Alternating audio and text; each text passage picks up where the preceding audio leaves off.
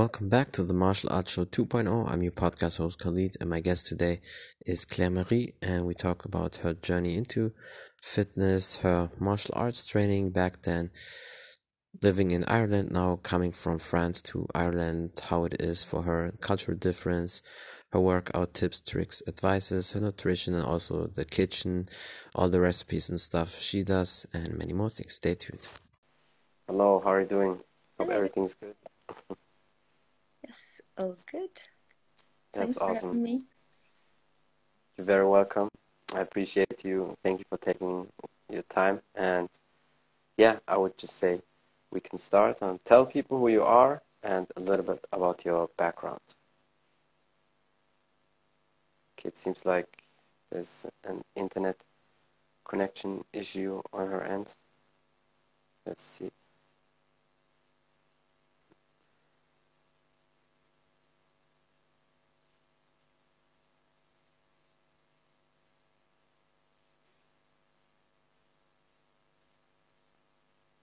Okay, let us try again.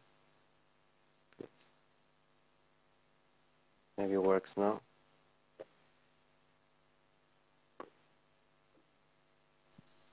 Okay, Sorry, it's just my mistake. I tried to hide the comments and I actually kicked myself out.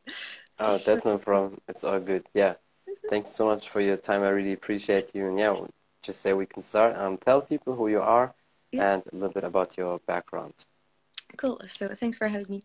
My name is Claire Marie. I like my double barrel name. Everybody calls me Claire. I'm like, no, it's Claire Marie. Um, so I have a training page called Claire Marie Moves, and I also have a cooking page called Claire Marie Cuisine. So this is the story of my life, the two sides. Um, and I am a mum of three boys. And I've been training on and off for close to 15 years, doing different things. But yeah, I love movement in general. Like, I don't really have one sport in particular. Um, but yeah, that's it. And I just share my workouts on Insta because I'm home 24 7. Um, and I've always kind of shared little bits throughout the years. It's also handy to keep kind of a library of all the things I do. Like it used to be mostly aerial um, pole dance and aerial hoop combos, but as my training progressed, now it's a lot of home workouts, um, which I'm happy to share so people can get inspired and try them. Mm, That's definitely awesome. I mean, cuisine and working out always goes hand in hand anyway, so I think that's perfect on your end. When you you're have French. the skills. Yeah, definitely this too, because the French kitchen is definitely very good and tasty, so you have a lot of good skills I need. say yes, but practice for sure. I mean, it's the same with movement and training. It takes practice out of necessity. You just practice and get better. That's true. I mean, especially with the cooking, because we all need to eat anyway, so then why not eat healthy? So you just practice and prepare it until it tastes good. So yeah, but before we go in all these details about all the things you do, how did you get into sport or fitness? Did you do any activity as a kid or as a teenager, or did you start later? Um, so funny story. As a child, I would say I was kind of like the nerdy type. Uh, to make long story short, I skipped I skipped classes like most of my family. Uh, like we were like much younger. I was two years younger, coming out of school, etc. And I would not say I was sporty. Plus, we moved a lot, so I was never able to like stick to a club or anything. And especially in France, like um you don't do that much sport in school. I had asthma. I like really i was not sporty. But looking back i always always did little dance shows for my family and friends but always since like as long as i can remember. And i kind of forgot about it until i looked back at videos that mom was saying to me. And i was always hanging upside down like you know on the swing set. I would never go on the swing. I would go on the bars on the side of the swings to go upside down a little and yeah i loved that feeling of being upside down. And so that was kind of in the back of my mind. But obviously, that was not like a sport. But I would always organize circus shows with my brothers and sisters. And then I went to boarding school during my teenage years and I completely stopped sports. And I really missed it. I tried to do a few things in French boarding school, but yeah, there was like nothing. And I think that really impacted me, obviously, through changes, hormonal changes. No, I kind of got disconnected with my body. And then, uh, long story short, then in my third year of college, I moved to Ireland for a year. And I was like, I don't want to stick with the French people. and I didn't want to stick with the international, like, you know, societies because it was just Italian and German and all, which, you know, it's very nice to hang out with. But I wanted to learn English. I was here in Ireland. Yeah. English. So I was like, I'm going to try a few sport and social clubs because it was like two euro and I was a student. Um, so I tried a few things and I actually found a really nice group of people um, who were doing self defense. And That's I tried also Aikido. I tried a few things, but it wasn't my vibe. Like the, it was mostly the, the people I was interested in. So I Mhm. sticked with self defense, and 15 years later, I'm married to the instructor.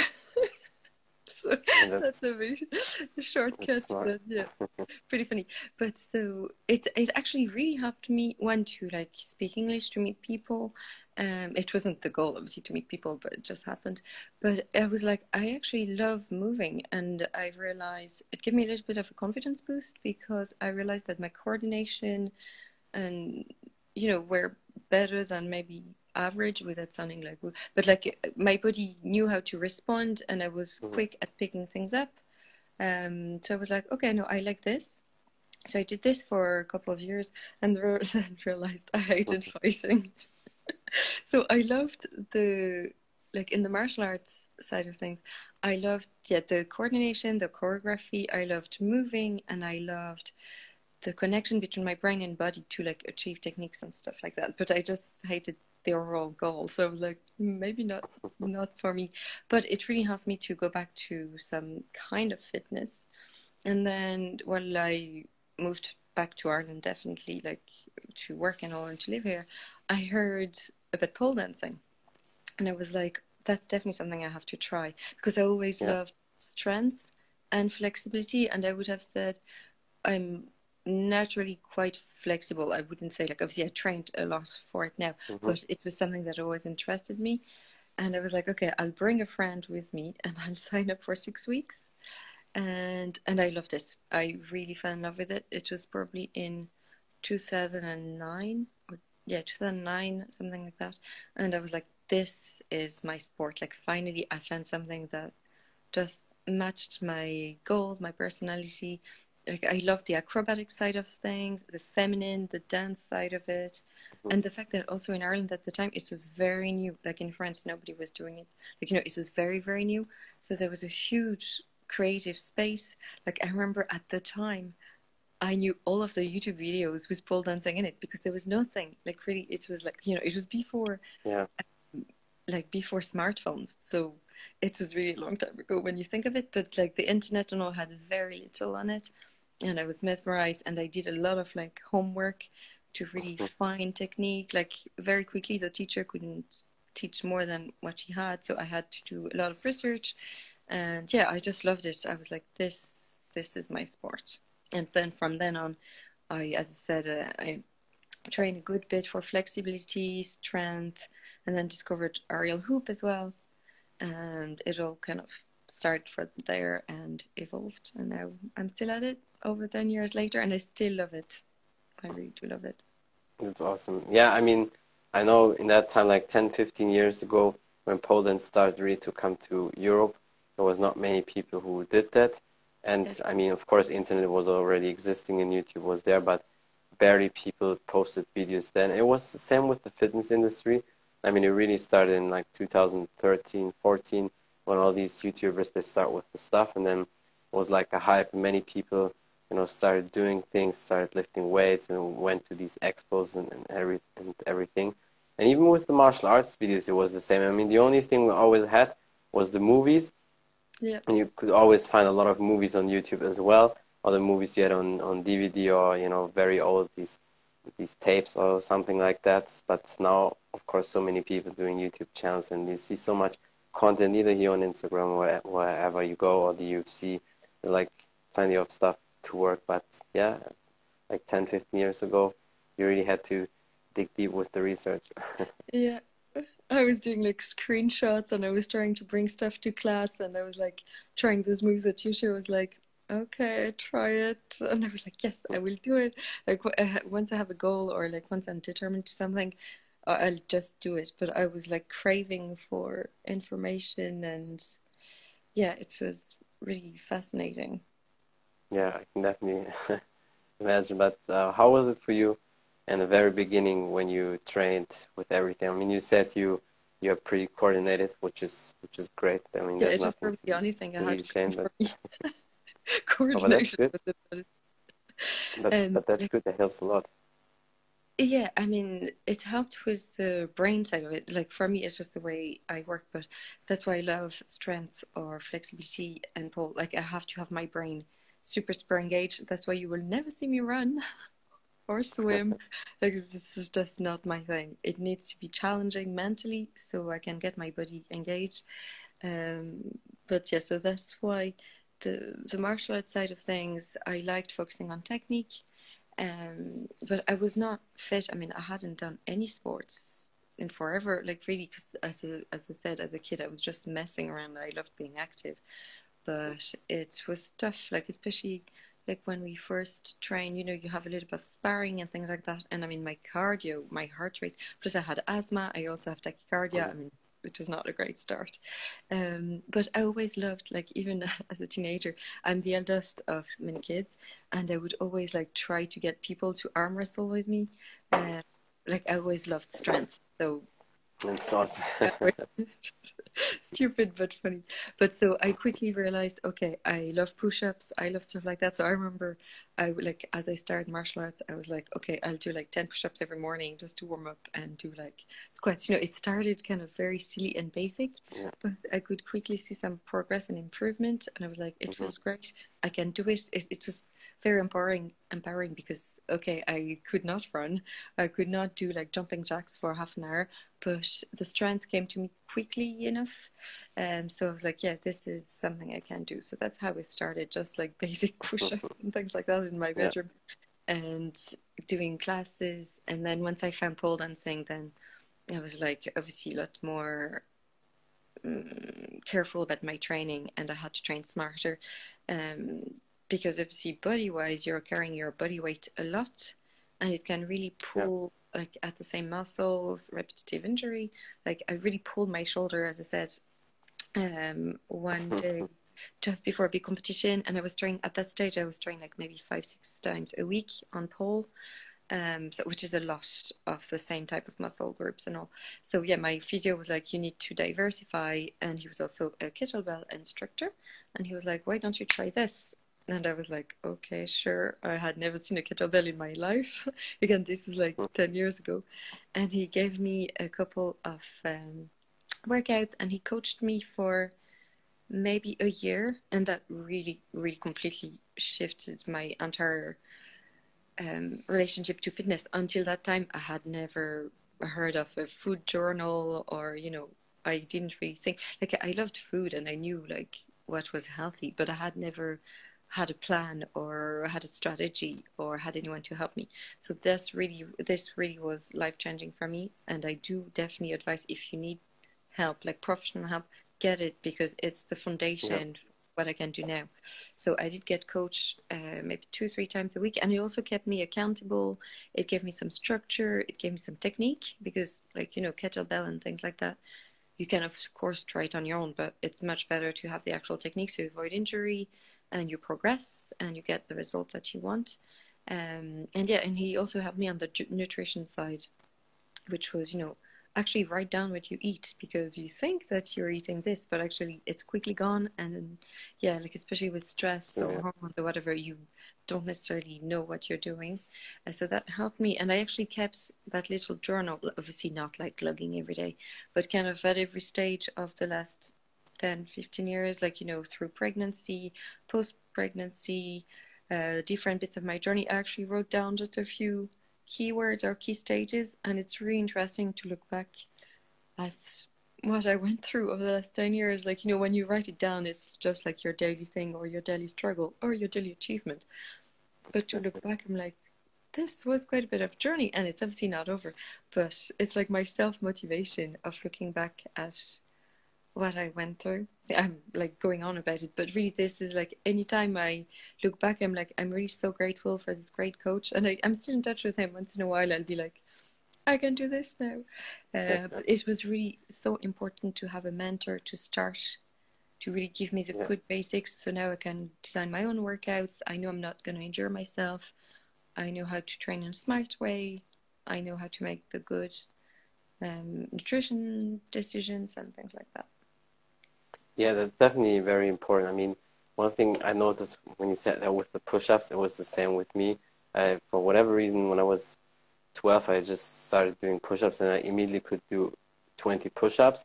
And then I just did it all the time. And then back then I had a um, physics teacher. He was also doing Taekwondo and he trained in the same Taekwondo dojo where I trained, but we have basically like in two separate little towns, but it was the same club basically. Mhm. And then he showed me a couple different push-up variations and said, do this, this, and that. And I just did it. And, you know, there was like a little kickstart for basically the, the strength training. Yeah. But then when I did martial arts, of course, then I realized because in martial arts, you always need to do anyway a lot of push-ups, Mhm. either as a punishment or, um, yeah. or in the, in the rest or That's so, cool. or to warm up. So like, and even the little kids, it's, if you count the whole session, you least do like 20 to 50 push-ups in the whole training session. Mhm. And, and especially a lot of times also on the knuckles, not just on the hand, but on the knuckles, either like this or like this. So it's even good for the triceps as well and for your wrists and everything. Yeah. And it, I definitely could say because when I was a little kid, I was always, I had always like that billiard, you know, it looked like a billiard on my biceps or like a pool when I flexed my biceps. I always had that little peak. It, it really came from the from the push-ups because that's because that, that was the only thing I did as a kid. Just push-ups, all variations, and later some some uh, pull-ups, and definitely helps a lot. So yeah, and as far as the mentor is also very very important. Yeah. On the whole pull-up thing, for for the little laugh, my sister could always do pull-ups. My much younger sister, and she was like the fit one of the family. And I could never ever do pull-ups as a kid or even as a teenager. I wouldn't even be able to dream about it. But now I can do so many push pull-ups and push-ups and all. But it's funny because like in my head I was like not fit, and it's obviously like if you don't train for it, especially as a woman, you're not gonna Of get. course, it's But as hard and you think you can never do that. Yeah. yeah but as an adult i was like i'm actually not that bad and then once you like feel comfortable and confident to train then it just gives you a little push to keep training and i, I always say to people who start pull you know i didn't I, I wasn't strong starting pull and you don't need to be strong to start pull you Just do it. Yeah. from pull um, so that you develop strength without even realizing and then you can obviously increase your strength by doing side strength training and all but yeah i was definitely not able to do it as a child and now look at me now it's never That's too true. late Yeah. it's never That's too definitely late true. Yeah, oh, you just have to start. I mean, now people can definitely see your shape is perfect now and you're very strong, so they definitely can take away a lot from you. I still have some definitely on the whole pull-ups things but i can do quite a few um, you know. that's good. I mean, if you can do 10 pull-ups also, yeah i think my especially as a woman, is very good. No, actually, I think I actually did 12 or certain, I can't remember because I don't really go for PRs. But uh, no, I think I'm definitely more than 10 now. It depends on the mood of the day. But that's good. I think if you're up to 20, you can definitely add weights. Then you can start maybe with that little, you know, weight belt and then put the five uh, kilo weight plate or so and do maybe three, four reps like that. So yeah, why not? It's just, I try to minimize the amount of upper body stuff I do because I do so much pull and stuff, it's already enough. So, like, when I do my workouts, as much as I would love to do pull ups all day, uh, I already have some good guns. So, I try to focus on lower body strength stuff on my like daily workouts. So then, you know, one, I'm not too tired when I go to pole dance, and two, I mean, again, it's just to balance it out because you do do a lot of pull ups on on the pole without even realizing, just to spin yourself true. or to lift. Um, so yes, sadly, I try not you to pull all the time. Yeah, that's true because especially a lot of times when you just grab and pull, it's the kind of a good pull workout. So you have to be careful with that bit so you don't get too tired and also your grip and forearms and everything. So yeah. Yeah, especially like the grip because between the kettlebell, the um, dumbbells, even just the dips, the dip bars, like everything adds up, and then it's like forearms, Yeah. steel. But it seems like your body is definitely balanced. I mean, I don't see the disbalance between your upper body and legs. It's not like it doesn't fit or so. Thanks. Yeah, uh, it doesn't look disbalanced, but in my training, I feel like Yeah, maybe strength-wise you can feel it. Yeah, that's a yeah, different thing no, it- it's look. just I feel like five days out of six, I have to do leg days. You know, like it's not that I don't enjoy it, but it's balanced because I only get like I was.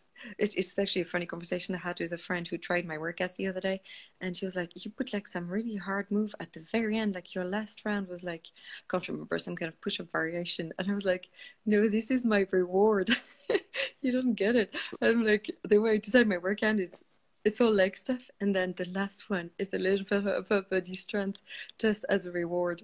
And so she was like, "Okay," because I thought you were so badass for putting it at the end. I was like, it's the opposite. So that's why, in a way, my body is balanced because I train in that way, like I do as much as I can lower body, and I just do a tiny, tiny bit of upper body as, uh, yeah, as my like carrot at the end of the stick. So I get to do it, and I'm so happy about it.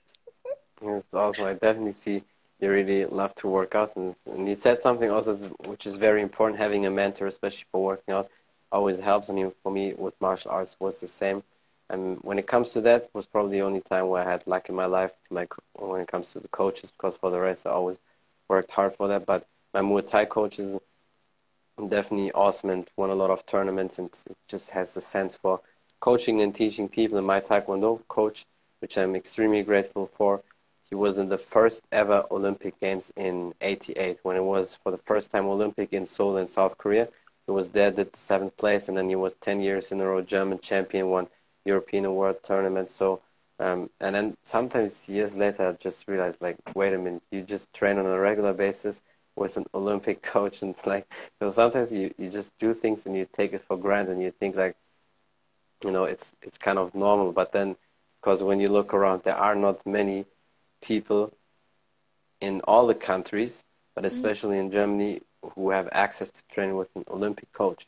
Because it's just always a handful of people who get to the Olympic Games, you know, Yeah. participate there and you know fight there. So yeah, it's definitely awesome. So that's why having a mentor is extremely important. Yeah.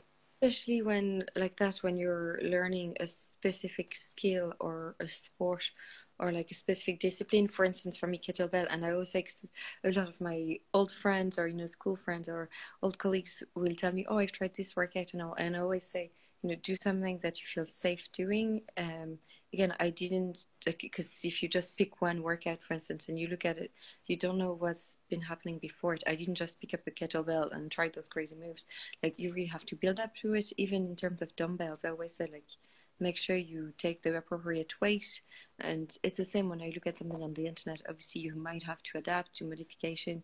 The main thing is to stay safe. If you're going to work out every day like I, I work out every day it's very rare that i take a day off but i rotate. I obviously don't do like three days in a row kettlebell stuff but i'm always like just be safe. Like, you know either get some technique with a mentor. Like now i don't have a coach. It was like 10 years ago but still the basics i remember i still have his little workout that he wrote to me and i really remember we drilled the techniques of the kettlebell like the kettlebell snatch you know. He wouldn't have let me go off without being sure that i was safe doing it. And then since then obviously i progressed i took different weights etc but yeah definitely a mentor and also a mentor that it works with your personality because i was a little bit traumatized not traumatized but i didn't have a great relationship with my buddy at the time. You know i was like in my head i was not fit i was not a sporty person so it was very intimidating and i didn't really trust my buddy. Or had a great Mhm. relationship with it then. And the fact that it was a coach that just got me like he understood my personality. It was like he kept me accountable but he didn't put me under pressure or didn't like you know different styles of coaching will work for different people. But this specific coach was perfect for me. He gave me loads of confidence uh, great skills you know he would give me some phrases on my technique and he would really go into the details and things like that. And it was exactly what i needed. Um, and yeah so if you don't find the right coach don't give up but do look around. There are so many great coaches out there so many mentors but it is worth finding somebody who works well with you and you don't need Yeah. to like be coached for the rest of your life either. But when That's you feel like you're going through a change, especially for instance if you've had a baby, it might be Yeah. worth get a coach for a couple of months, just get you back on track, feel like you're not on your own, keep yourself accountable. Also do a little assessment of where you're at if you haven't trained in a while, you know, what's appropriate, what's mm-hmm. actually more of a long term goal. Um, Yeah. But yeah, no, I definitely think it's And great. especially at the beginning. I think especially at the beginning, it's very important to because once you're in, and that's why, and that's also that should be the goal of coaching. A good coach coaches you so well that you basically can teach that to other people, and Yeah. that's that. That should be always the the goal of coaching. And then after that, you you don't really need these people coaches on a regular basis, but then you Mhm. can just keep in touch with them and ask them here and there little stuff. But at the very beginning, it's very important because once the foundation is set, then it's when it's good, when you have a great foundation, that's it. Then you can Yeah, do everything on your own. it's it's good to kind of for me it kind of opened the door to the relationship with my body in a way like you know it really mm-hmm. gave me good tools that i still use but at the end of the day it's my body. the coach can just give you hints or you know technique or tools to get to this goal but on a daily basis you know you know your level of tiredness of stress of Yeah. injury you know how far you can push yourself like yeah That's definitely true. And but of course, I mean, your training and workouts is definitely very important. You take care of that a lot, but also the nutrition. And speaking of that, that's where you also have a second page, the the cuisine page as well. So how do you eat? What do you have any specific plan, or you just try to eat like a gourmet, like typical French people, Yeah. tasting good um, food? Yeah, that's a big question. So I wouldn't say I'm typically French in my cooking. One, because I live in Ireland, so the the food is very different here. The ingredients. Do you like the Irish food? Because it's definitely not that healthy. It's the same like the UK food. Um, it's hard to say because Irish food, it depends what you call Irish food. Irish ingredients are amazing. They have like amazing meat, amazing dairy Yeah, products. of course, and the potato is very good from them and stuff. I mean, Yeah, I that's don't Yeah. that potatoes, but um, like over the last, I've been here nearly 15 years, and I've seen such a difference in food offering. Like obviously now there are a lot more Europeans people living here as well, so there's a big demand for loads of different produce that maybe Irish people wouldn't have tried. Like even just the cheese area now in supermarkets, there's a huge amount of cheese choices and all. Whereas when I first arrived, there was like nothing. So there are great produce in Ireland, but in terms of cooking, it's a very big mix and match now. Like my cooking would be very influenced by Ottolenghi, like Middle East. I love like Riquidi Thomas every day, and that's our like re- like so. It's, so it's not typically French. Like I do love cheese. I love like cream or you know things like that. Dessert, I would say my desserts are definitely more French inspired than my actual daily cooking. Um, like I use a lot of spices. Like the whole month of January, I did Indian cooking from a library book that I borrowed. Um, so yeah, savory dishes. Uh, it's much more world oriented, and dessert definitely very French. So talking about dessert, if I could, I would bake a dessert every day, but I would have to do a lot of driving. So I try to limit myself to baking maybe only once a week. Knowing that I also have three small kids and a husband, and they all train. Uh, like my eldest in the pre squad in gymnastics, so like everybody's very active in the family, um, which That's great, means yeah. I have to cook a lot because they That's eat true, a lot. That's good. Uh, but in terms of nutrition, etc., like since the summer where I started to be a little bit more focused on my own journey, because before that it was just like going through pregnancy, breastfeeding, and I was kind of at the bottom of my priority list, which was fine. I knew it was momentary. You know, your priorities shift depending on where you're at. But since the summer, I was like, no, I want to get back to my level of fitness. So I did do a good bit of intermittent fasting. Like intermittent fasting always works for me. I've started doing it since that coach 10 years ago. Mhm. I didn't do it all the time, but now I would say I do it quite a bit, like during weekdays. It just helps me because um, obviously the kids, but for me, it's, it's like it takes. I don't know if the internet is still going well. Can you still hear me? Um, yeah, for me, doing intermittent fasting is like removing a headache in a way. It's like it's simple. There's no food, so I don't have to think about it. That's Um, true, yeah. Um, so it really helps a lot. And then I would only have like a nice because for me breakfast has to be nice.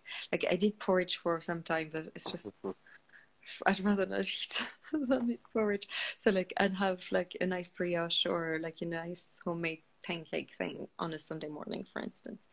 Um, but yeah, the rest of the weekdays I have to be a bit more reasonable.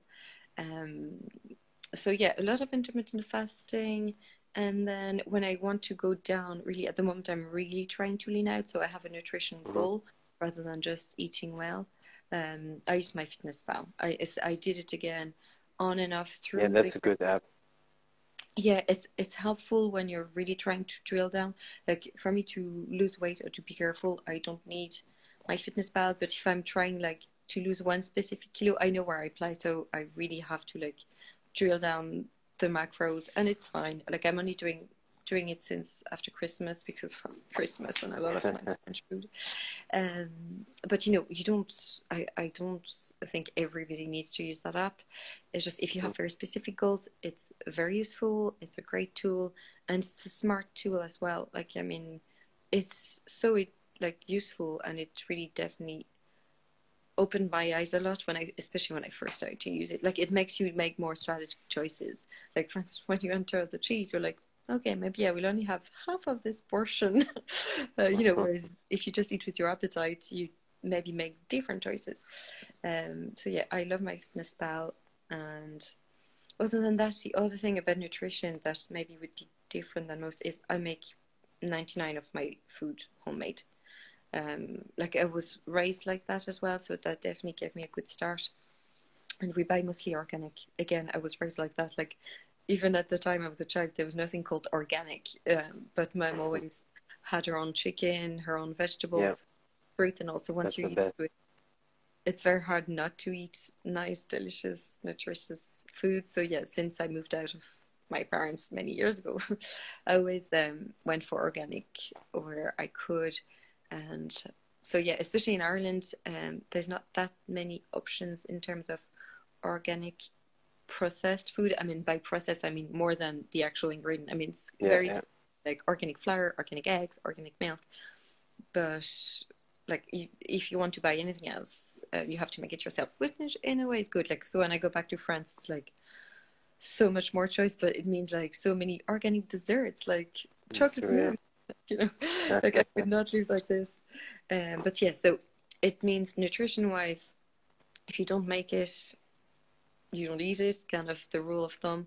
So it, it really helps with food choices, obviously, um, if you prep everything from scratch, which takes a mm-hmm. lot of organization. And I realize it's maybe not possible for everybody, but I am very organized, especially cooking for a family of five.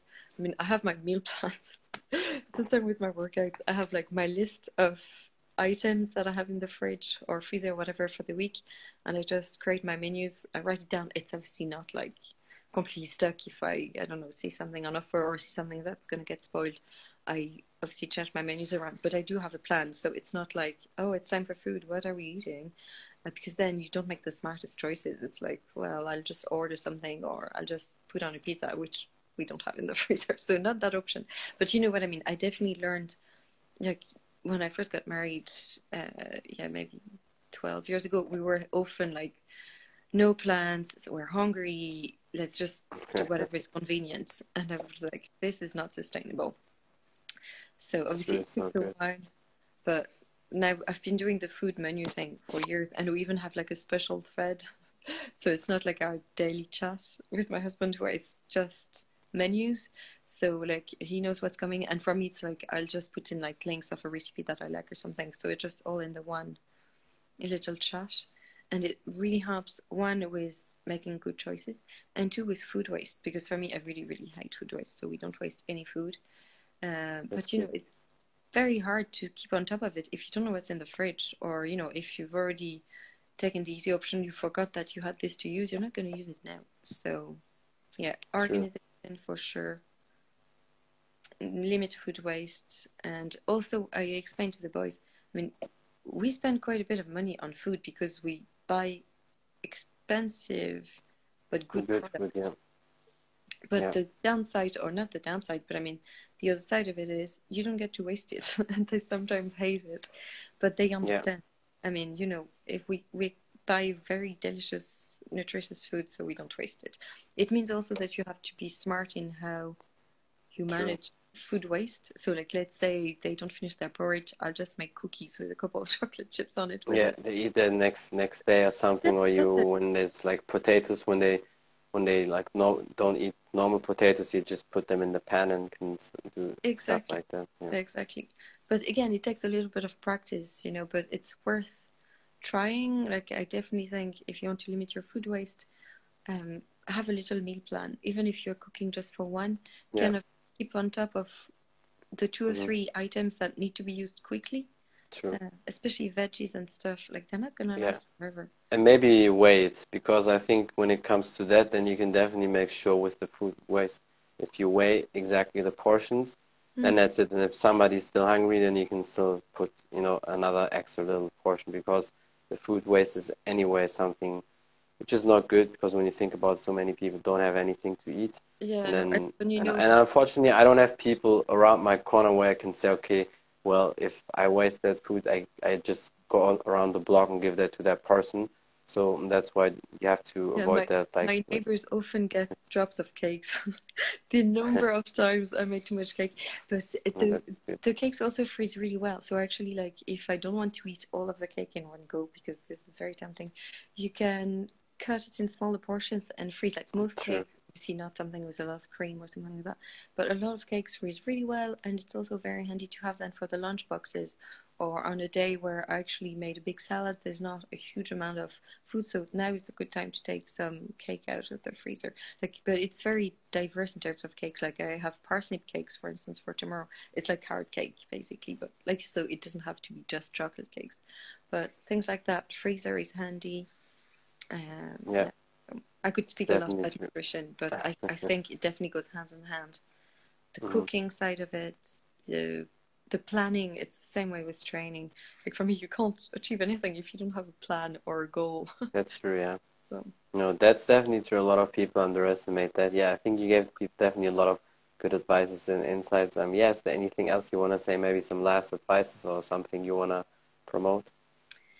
Uh, yeah, well, definitely I have a little look at my pages. If I, on my cooking page, I post recipes, so it's not just photos. It's actual like the recipe in English and French under Mhm. everything. And in my training post, it's the same.